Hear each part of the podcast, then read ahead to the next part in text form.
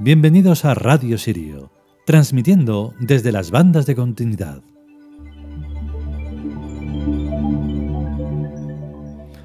Hoy le toca el turno a un, a un dios, a un arquetipo vikingo que es muy conocido, otra vez.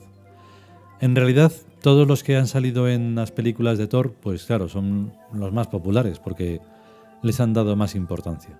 Todo siempre depende de eso, sobre todo en lo popular. Y entonces Heimdall, pues bueno, como vamos a ver, es el guardián del arco iris. Y aunque nosotros lo parece que lo expliquemos en plan un poco pragmático y que es todo así muy científico, no, lo hacemos porque realmente en lo poético está también una parte creacional. Se crea una, una poesía y de la poesía se crea algo bello si es bello el poema, claro, y, lo poético. Y de ahí se parte a muchas cosas musicales, eh, incluso novelescas, lo que sea. Siempre la creación es y parte de la imaginación. Si es de una imaginación pura, mejor, porque hay muchas veces que es, es simplemente fijarse en lo que uno hace o en la vida de uno, eso no es imaginación. Es simplemente decir, bueno, he tenido esta experiencia, pues voy a relatarla y de ahí saco una, una historia. Bueno, esto va más allá, mucho más allá, porque un arco iris significa muchas cosas. Incluso mágicamente es ese, ese puente, tanto en el mundo vikingo como en el mundo celta, y tiene que ver con algo mágico, si no, pues vaya, vaya cosas como la luna. La luna, vale, que sí, es un asteroide, está ahí dando vueltas, es un satélite, le podéis llamar de muchas maneras pero es es completamente mágico que tengamos algo ahí tan alucinante y que se pueda ver de diferentes maneras, porque crece, decrece, en fin. Todo eso mágico, pues para unos es una cosa, para otros es otra, pero lo que es, es que es mágico. Vamos con el capítulo.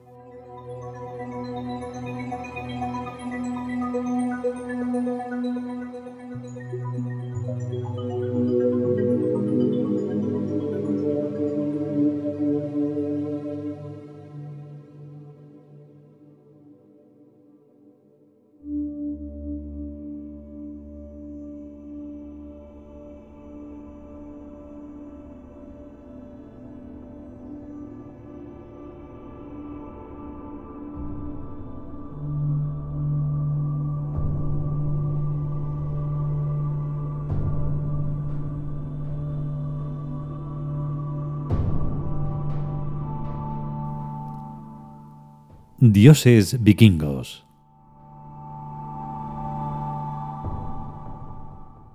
Heimdall.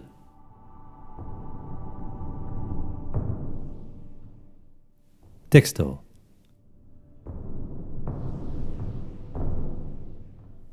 El guardián del mundo de los dioses, el vigía defensor de los fieles del bien asgardiano.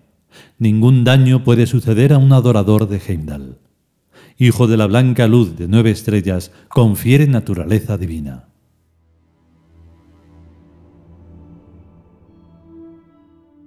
Comentario.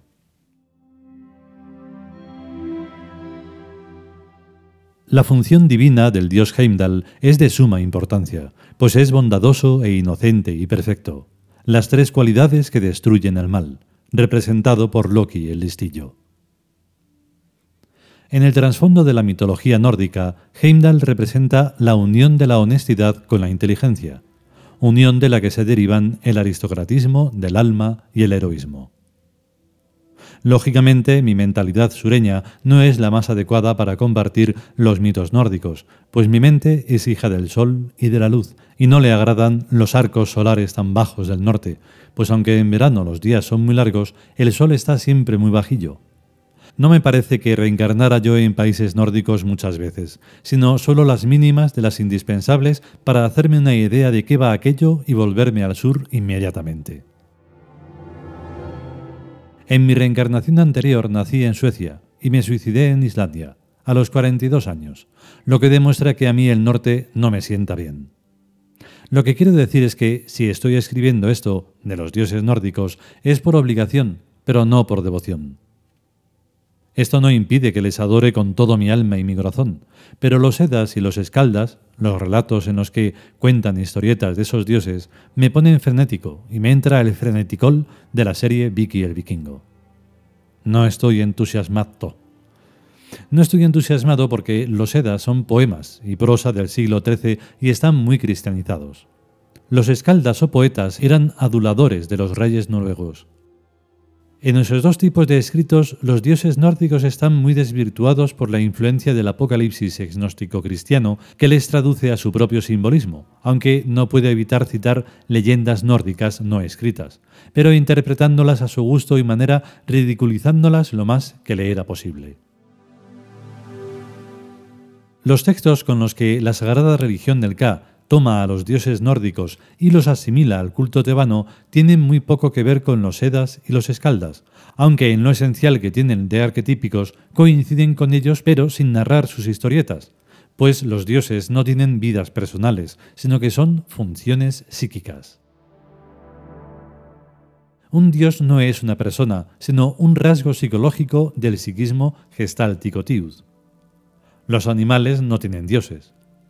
Los humanos primántropos tampoco tendrían dioses si no les hubieran hablado de ellos, de los dioses arquetípicos, los Tiud, que son los únicos seres humanos cuyas almas poseen el sentido de religiosidad.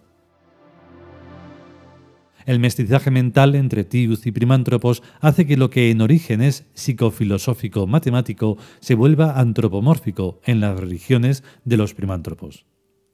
Los dioses son ideas encarnadas en ciertas personas, pero no son personas en sí mismos, sino rasgos de las personalidades en que tales ideas se encarnan o avatarizan.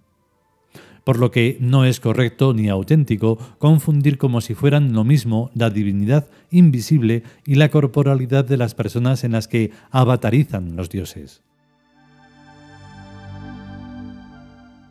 La palabra tiud significa portadores del Wazet. La persona Tiud no es el Wacet, sino únicamente el soporte somático en el que el Wacet se posa y se expresa. Tampoco Wacet es igual a divinidad, porque el Wacet es una potencia mental de la divinidad, y no es la divinidad en sí misma. Simplificar en estos asuntos es caer en muy malos errores.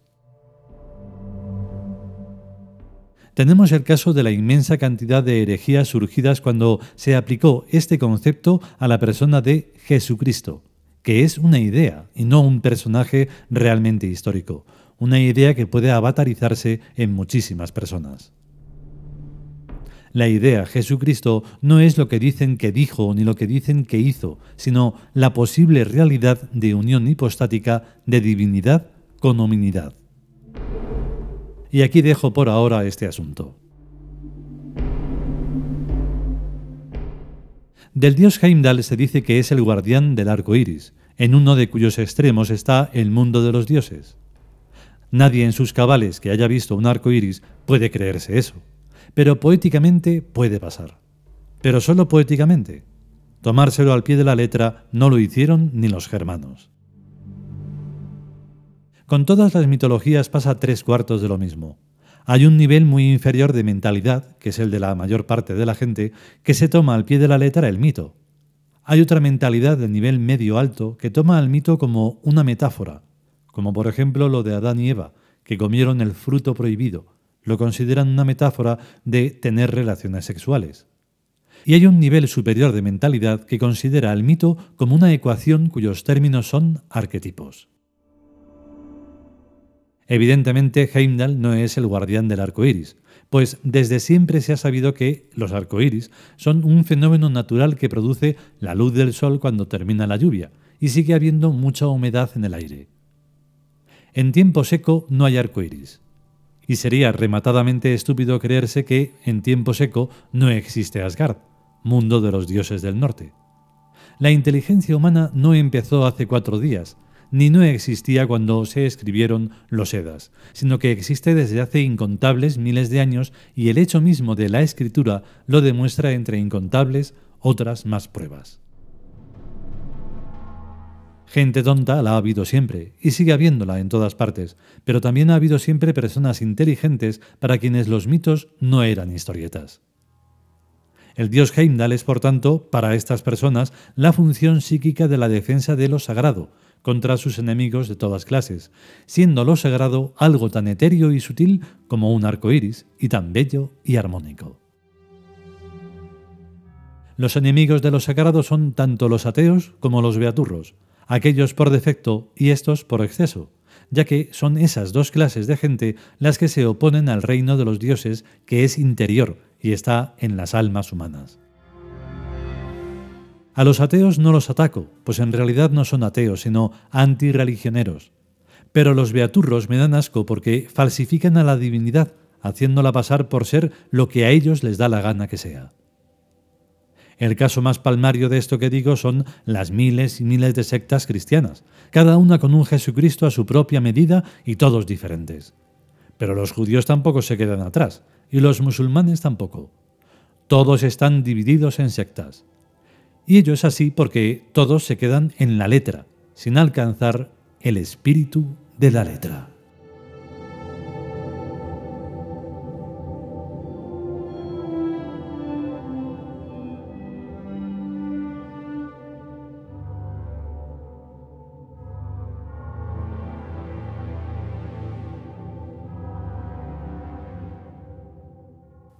Y hasta aquí el capítulo dedicado a Heimdall, el guardián del arco iris. Ahora he caído que a lo mejor a lo mismo la luna no es un asteroide, pero bueno, da igual. Yo quiero decir que aquello que es extraordinario, pues si se, si se sabe ver, pues lo es. Y hay montones de cosas que lo son. Desde una flor a cualquier insecto así majo, que no sea, que no pinche, ni pique, ni envenene todo eso es algo mágico y, en cierta forma, nace de, esa imaginación, la imaginación creadora, que es de donde sacan pues todas las cosas de eso de que se hizo la Tierra en siete días y, bueno, esa simplificación de la creación. No, es mucho más complicado. Y entonces con todos estos arquetipos, pues es mucho más sencillo de, de comprender. No es que sea sencillo, pero con un poco de, inteligencia, tampoco mucha, pues se puede comprender mm, mucho más profundidad en todo eso. Así que bueno, pues no hay mucho más que añadir, que si podemos y sobre todo si queremos, volveremos con un nuevo capítulo de estos dioses vikingos. Y mientras tanto, pues nada, a estar bien y hasta luego.